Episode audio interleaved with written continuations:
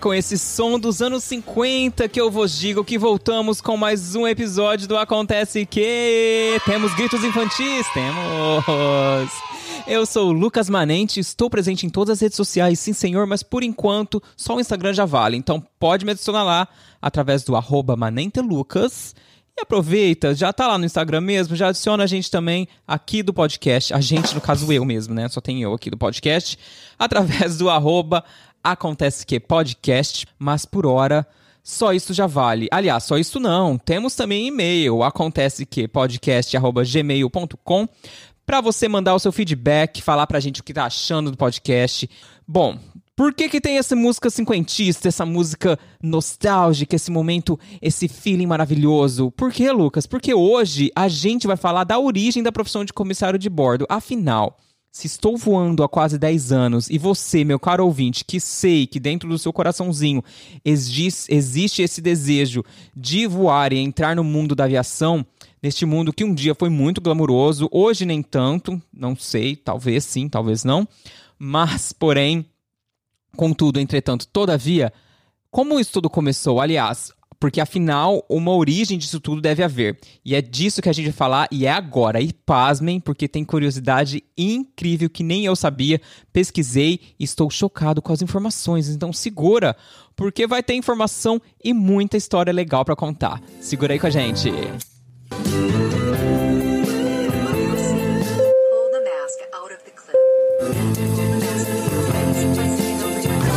Então, para você, meu caro ouvinte que está aí se perguntando como tudo isso começou, o advento da profissão comissário de bordo, por que essa necessidade surgiu, já começo com uma bomba aí para você, meu caro ouvinte. Afinal, sabemos que a profissão ela é permeada muito grandemente e muito maravilhosamente por, por, mulheres, minhas amadas mulheres deste Brasil e deste mundo. É claro que essa profissão se tornou muito comumente conhecida pela figura feminina de estar ali servindo com toda o seu glamour e leveza e maravilhosidade. Porém, pasmem, o primeiro comissário de voo do mundo foi representado por homem. Do quê? Sim, por nós, homens, pelo Heinrich Kubis, um alemão, mas ele não trabalhava em aviões tradicionais com asas fixas, como a gente conhece hoje em dia, né? A figura do avião, da aeronave como a gente conhece hoje em dia. Ele voava num Zeppelin. Para quem não sabe, o Zeppelin é aqueles dirigíveis que parecem aqueles balões voadores, né? Pra você ter uma noção, na época, era. Na época eu digo assim, era década de 20, isso, tá, gente? Uma passagem entre Rio e Berlim num Zeppelin chegava a custar mais de 10 mil reais. Era, assim, um luxo para poucos, poucos e poucos. O Kubis, o Henry Kubis, ele trabalhava para a empresa aérea alemã Delag e começou a voar em 1912. Opa, já começa uma correção aí. Eu disse década de 20, não. Ele trabalhava sozinho inicialmente, mas com o crescimento da área de Zeppelins, ele passou a gerenciar toda a frota da Delag e trouxe para o seu time 15 outros comissários e até mesmo um chefe de cozinha a bordo. Ou seja, vemos aí um pioneirismo? Vemos um pioneirismo, porque já pode perceber aí que foi ele que começou o quê? A refinar e trazer essa ideia de serviço a bordo, que é algo que mais para frente vocês vão perceber que eu vou trazer aqui, que se tornou muito conhecido mundialmente por uma razão, mas inicialmente pode-se perceber que foi o Henry que trouxe isso. Ele voou no maior Zeppelin da época, que era o, o Hindenburg, que seria, sei lá, o Boeing ou Airbus que a gente tem hoje em dia, e que levava até 72 passageiros. E foi lá que a sua carreira também terminou de uma forma não tão feliz. Em 1937, o Hindenburg ateou fogo e Cubis, junto com a tripulação e alguns passageiros, pularam da janela e, pasmem, e graças a Deus, ele conseguiu sobreviver. Claro que depois disso ele não voltou a voar, ele voltou para a Alemanha e se aposentou e ficou vivo ali até o início dos anos 70. Mas já começamos aí com uma história muito interessante, porque afinal, quem de vocês saberia me dizer que o primeiro comissário do mundo foi um homem? Eu te garanto que ninguém sabia isso.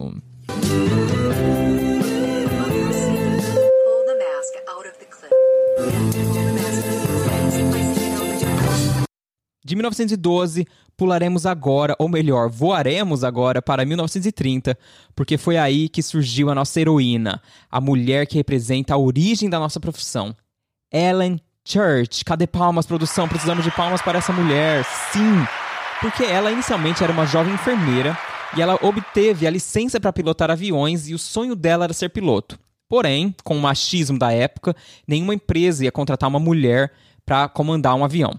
Sendo assim, ela obteve essa incrível ideia. Ela foi falar com o Steve Simpson, que nada mais era do que o executivo da uma das maiores uh, empresas aéreas na época, que era Boeing Air Transport, que mais tarde se tornaria a nossa conhecida United Airlines. O que, que ela fez? Ela foi conversar com ele e falou para ele: olha só, várias pessoas têm medo de voar. Porque para você que não sabe, só uma observação. Aqui na época, gente, se hoje voar é algo tão simples e corriqueiro, na época não era bem assim. Por conta da tecnologia das aeronaves e também por conta delas voarem bem mais baixo e não serem cabines pressurizadas, tinha muita turbulência. As aeronaves voavam e balançavam muito. Então o povo tinha pavor de voar.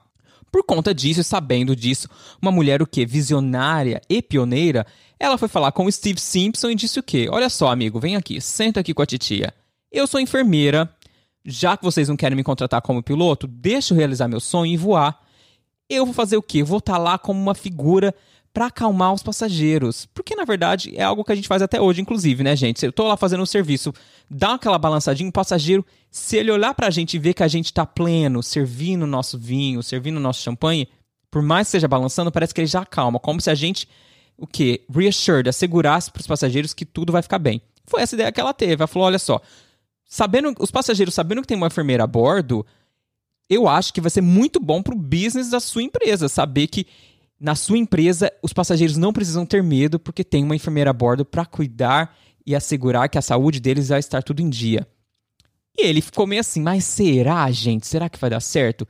Sendo assim, ele aceitou e, claro, ele somou isso ao machismo da época, né, gente? Porque os homens, vendo que tem uma mulher ali para cuidar deles e, né, tirando para tirar o medo e dando aquela ajuda psicológica, uma mulher bonita com uniforme e tal, ele somou o bom o útil ao agradável e falou: Tudo bem, Ellen Church, te darei essa chance, porém, com um contrato de apenas três meses. Com o Steve Simpson tendo aceitado a proposta da Ellen Church, ele falou para ela assim: Ó, é o seguinte, vamos lá, vamos fazer o que você me propôs aqui para ver se vai dar certo esse bagaço, porém. Você vai precisar de recrutar outras enfermeiras, porque eu tenho mais aeronaves, só você não vai dar conta do negócio. Tem que ter um negócio uniformizado aqui, entendeu? Não dá para ser só bagunça ou uma ou, ou nenhuma. Ou, aliás, ou todas ou nenhuma. O que, que a Ellen Church fez? Sem problemas. Vou recrutar as minhas amiguinhas, que são as Original Eight. Foi aí que se tornou as oito originais, que foram elas que fizeram o primeiro voo inaugural como comissários de voo no dia 15 de maio de 1930. Ellen Church, Jessie Carter, Cornelia Peterman, Ines Keller, Alva Johnson, Margaret Arnott, Alice Crawford e Harriet Fry. Elas fizeram seu primeiro voo entre Auckland e Chicago, nos Estados Unidos, e de fato surgiu então a profissão de comissária de voo.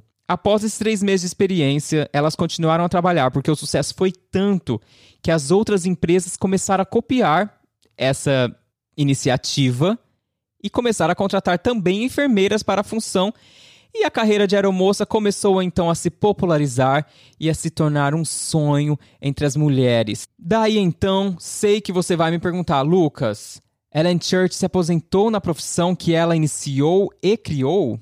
E eu vou te dizer que não. Infelizmente, Ellen Church teve uma vida muito curta como comissária de voo. Ela atuou na profissão apenas um ano e meio, 18 meses, porque ela teve um acidente de carro, um infeliz acidente que fez com que ela se afastasse da função. Porém, anos mais tarde, durante a Segunda Guerra, ela ingressou como enfermeira de voo de novo no corpo de enfermeiras do exército. Depois da guerra, ela se mudou para Indiana e atuou como, como diretora de enfermagem. Ela cumpriu mais a função de enfermeira durante a vida dela do que de fato como comissária.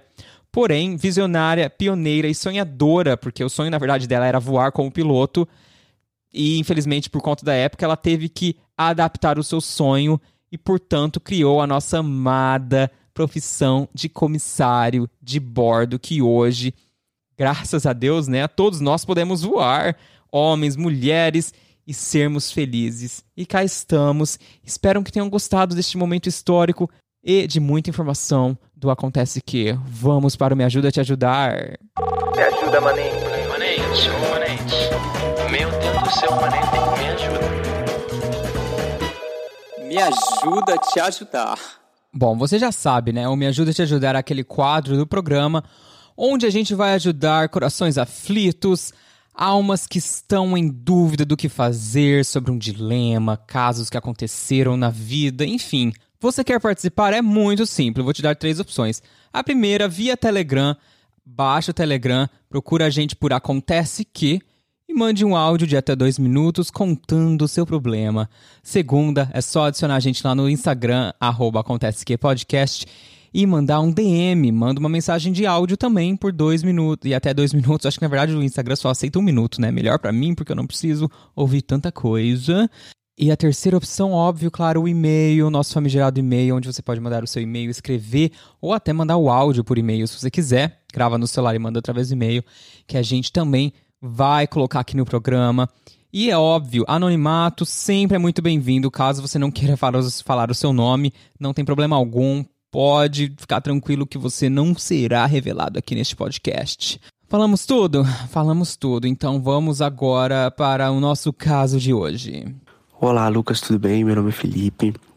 E eu vejo que a maior parte das pessoas que trabalham na cabin crew de uma companhia aérea são mulheres. E eu gostaria de saber se é mais difícil para um homem ser comissário de bordo. Se é mais difícil, se é mais competitivo, ou simplesmente o interesse é baixo é, da parte dos homens em ser um comissário de bordo. Às vezes a competição não é tanta. Eu queria que você me explicasse isso aí. Um grande abraço e sucesso para você. Olá, Felipe. Obrigado pela sua dúvida que na verdade eu sei que pode ser muito óbvio para algumas pessoas, mas muita gente ainda tem aquela visão é, da, do comissário, da função de comissário de voo, a profissão de comissário de voo, comissário de bordo, atrelada à figura feminina. Muito pelo que a gente falou hoje, inclusive no podcast, razão pela qual eu escolhi esta pergunta especificamente. É óbvio, tem toda essa questão histórica, de que vem de uma sociedade machista lá da década de 30. Muito embora, como a gente discutiu hoje aqui, a primeira profissão ever de comissário de bordo, de bordo foi realizada por um homem. Então, mas enfim, é claro que ficou comumente conhecido muito pela figura feminina, pelos uniformes todos muito chiques e né, é, designed por, por designers maravilhosos, enfim. A questão é que, sim, a profissão ainda é muito atrelada à figura feminina. Sua pergunta foi se é mais difícil é, conseguir entrar na profissão por ser homem, e eu aposto de dizer com toda a certeza do mundo que não. Não. Hoje em dia, essa teoria já caiu por terra. As empresas, elas não diferenciam é, entre homem e mulher, elas contratam. É claro que existe sim, dentro né, da empresa, lá no, no, na parte interna ali de administração, o número X que eles precisam para homens e o número X para as mulheres. Ainda assim, as mulheres representam e tem aquele frontline, tanto que nas empresas aéreas, por exemplo, na empresa aérea na qual eu trabalho, comerciais, você sempre vai ter a comissária ali na frente. Por uma questão, acho que uniforme também, né? As mulheres, elas têm todo uniforme elas podem usar mais, a maquiagem, então tem toda essa parte ainda estética é, na qual a empresa leva muito isso para utilizar a mulher como a parte principal na função de marketing. Porém, na função de contratar para as funções a bordo, empresas estão contratando de igual para igual. Você vai bater de, de frente ali com meninas, tranquilo, e a empresa ela não vai te diminuir ou você vai ter uma chance menor por ser homem. É claro, eu não sei, com certeza ainda deve existir empresas no mundo que contratam apenas mulheres, são poucas. Eu sei que no Brasil a única que não contratava homem a, na minha época era a Passaredo, que inclusive é a empresa da minha cidade, Ribeirão Preto.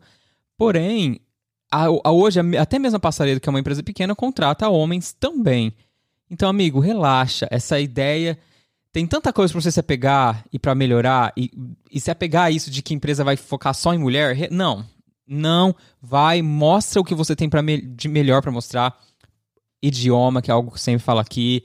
postura profissional, conhecimentos gerais e a habilidade de lidar em grupos na hora da dinâmica, que isso vai com certeza chamar muito mais atenção pelo fato do que eles estarem procurando, ah, é homem, não, não vamos contratar porque é homem. Não, esquece isso, tá bom? E com isso, a gente vai voltar com um quadro que deu um sumiço por esses dias aí, por esses episódios, mas hoje vai voltar com muita elegância, que é o Se Vira nos 15. Se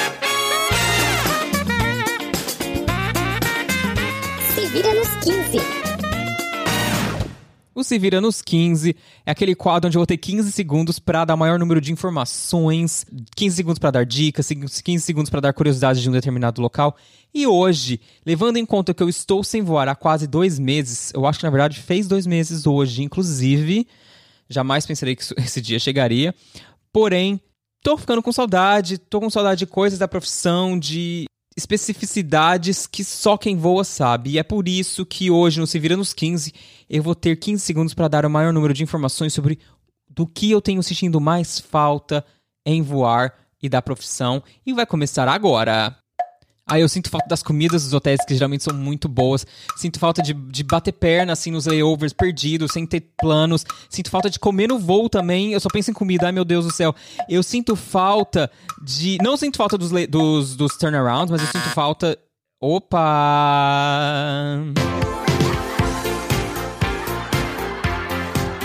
Se isso não é o auge, eu não sei o que é. E o auge é aquela parte do programa onde a gente vai dar aquela dica supimpa para você poder consumir muito maravilhosamente, seja ela um livro, uma série, uma matéria, um vídeo no YouTube, qualquer coisa serve. É algo que eu achei legal, que eu vi na semana anterior e que eu sei que eu vou querer compartilhar com vocês. E sendo assim, o auge dessa semana, gente, é uma série que, inclusive, eu tenho dado muitas dicas de séries ultimamente, mas é que eu não consigo. Quarentena, né, gente? A gente vai o quê? Virando sommelier de séries e serviços de streaming. Eu assisti essa série, tenho assistido, não terminei ainda, mas é sem dúvida já uma das melhores séries que eu vi dos últimos tempos. Real, oficial. Faça-me um favor e assista essa série, é tudo que eu tenho para dizer. A série se chama Dark está na Netflix. E assim, para quem assistiu Lost, lembra do nosso amado e famigerado Lost, que foi quando tudo começou? Acho que o Lost, na verdade, trouxe essa ideia de, de binge-watching, né? De assistir série enlouquecidamente, porque você quer saber o que vai acontecer no episódio seguinte. Pelo menos comigo foi assim. E Dark traz isso muito. Ele tem uma vibe de Lost, do tipo, meu Deus, como assim eu quero assistir o próximo episódio? Meu Deus. Só que é muito bem feito. O Lost ele perdeu ali o rumo depois de um tempo, né? O Dark ele é maravilhoso. Então, pontos positivos para que você assista Dark. Primeiro, não tô dando spoiler, tá? É só a sinopse.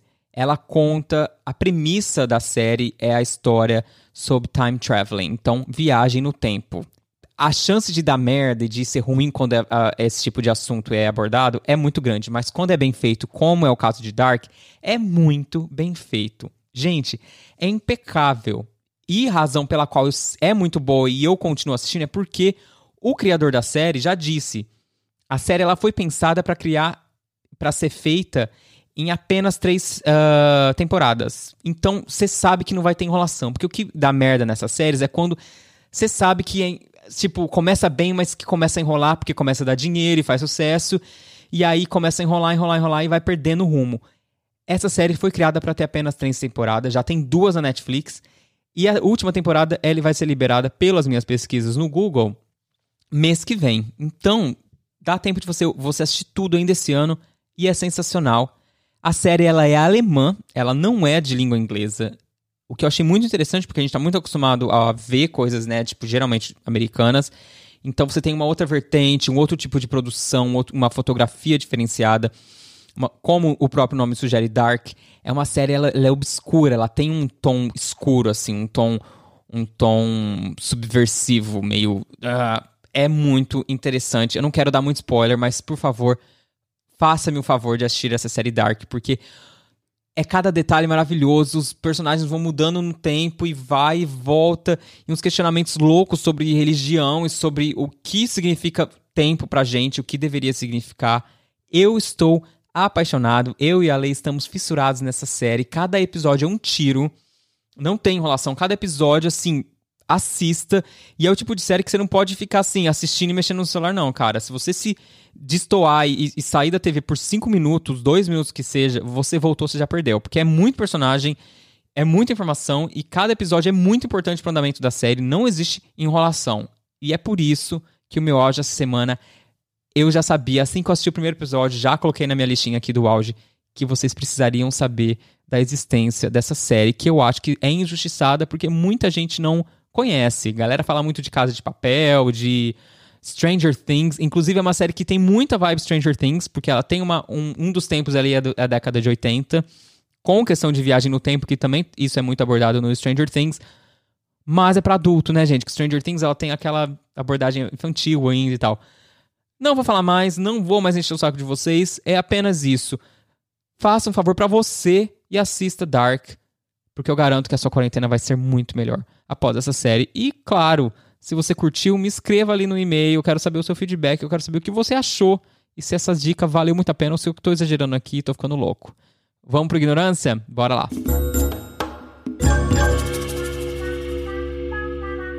Eu não gosto de ignorância, viu, Vitor? O ignorância dessa semana, para quem não sabe, ignorância é o oposto do auge. É quando eu vou falar de algo ruim, de algo que. Ah, vou salvar seu tempo, na verdade, né? Tipo, não assista série porque não vale a pena, ou não leia esse livro. Ou vou falar de coisa ruim, de política, enfim, é algo que eu evito, né? Já falei muito, não vou falar de política hoje, prometo. Sendo assim, o, o Ignorância dessa semana é uma série que eu tenho visto, ó, visto não, que eu tenho ouvido falar muito bem, a galera fez um hype muito grande na internet. E sendo assim, fui lá e me dei a chance de assisti-la, não é verdade?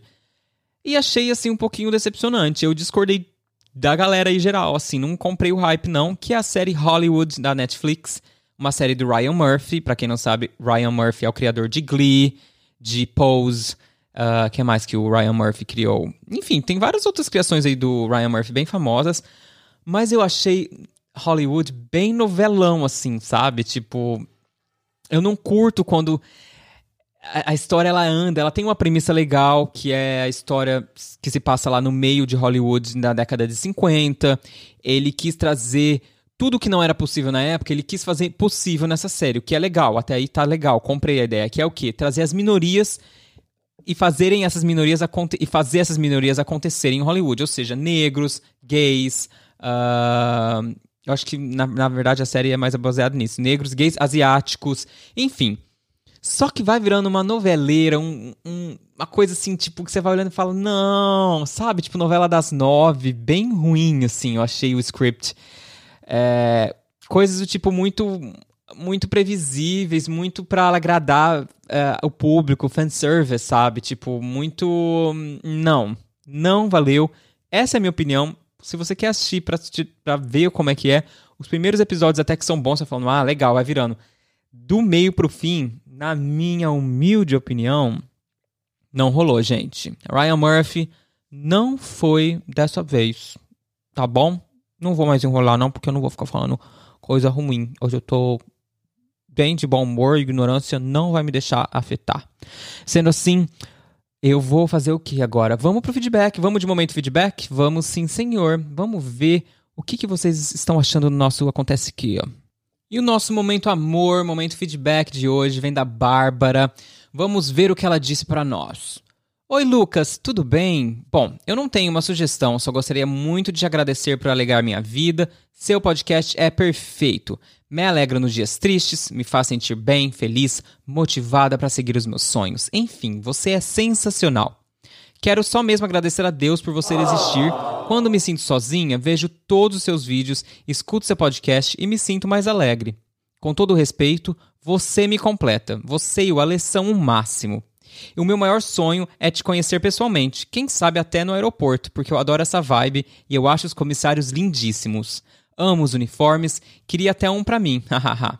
Mesmo eu não querendo exercer essa profissão, apesar de achar magnífico. É isso. Mais uma vez, Parabéns. Me responde, please. Bárbara, devidamente respondido e que mensagem linda, maravilhosa, uma mensagem, aquelas mensagens que aperta, gente, sabe, que afaga o coração. Fica aqui o meu beijo para você, não tem nem sugestão sua, é mais elogios e elogios e mais elogios. Me senti muito amado por você, viu? está aqui devidamente respondida, anotada e muito, muito agradecido pelo seu carinho, viu? Fica com Deus. Um beijo e vou também terminar, pegar o gancho aqui e mandar um beijo para todos vocês que terminaram, que terminaram não, que separaram esses minutinhos para ficar aqui comigo. Espero que vocês estejam se cuidando, não estejam ouvindo o nosso ridículo presidente, tá bom? Um beijo para vocês, se cuidem, até a semana que vem e me encontrem em algum lugar do mundo assim que tudo isso passar, tá bom? Um beijo e até a próxima. Tchau!